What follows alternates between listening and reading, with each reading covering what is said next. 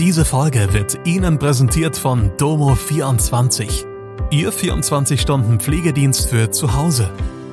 Heute noch die Unterstützung finden, die Ihre Liebsten im Pflegealltag benötigen.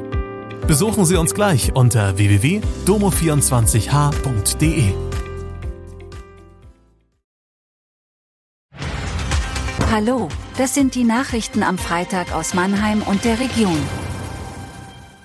Verdächtiger nach Angriff auf Klimaaktivisten festgenommen, Prozessauftakt im Fall um abgestelltes Sauerstoffgerät. Polizei untersucht Vorwürfe gegen Beamtin bei Klimaprotesten.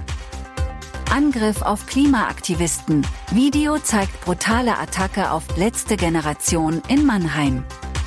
Ein Video, das die letzte Generation in den sozialen Medien veröffentlichte, zeigt die brutale Attacke auf die Protestierenden. Der Tatverdächtige wurde festgenommen und gestand den Angriff. Er ist mittlerweile wieder auf freiem Fuß. Die Polizei ermittelt wegen des Verdachts auf Körperverletzung.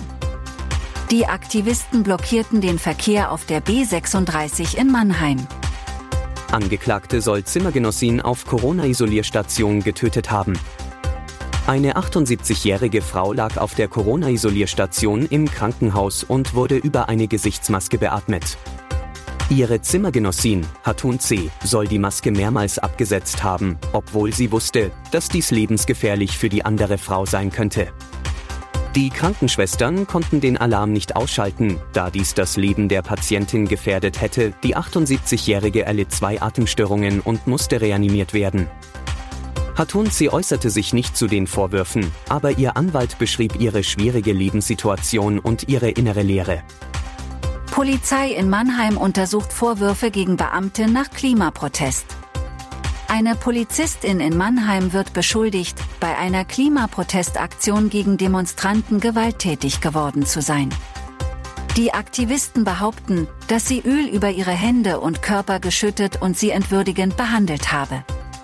Der Polizeipräsident betont, dass die Vorwürfe untersucht werden und dass die Polizei bisher immer angemessen gehandelt habe. Die Staatsanwaltschaft hat Vorermittlungen eingeleitet und die Polizei kündigt an, konsequent gegen rechtswidrige Proteste vorzugehen.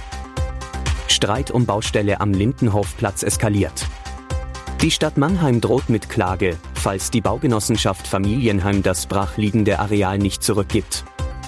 Die beiden Parteien verhandeln hinter verschlossenen Türen. Die Stadt ist verärgert über die Bauuntätigkeit auf dem Glücksteiner Real.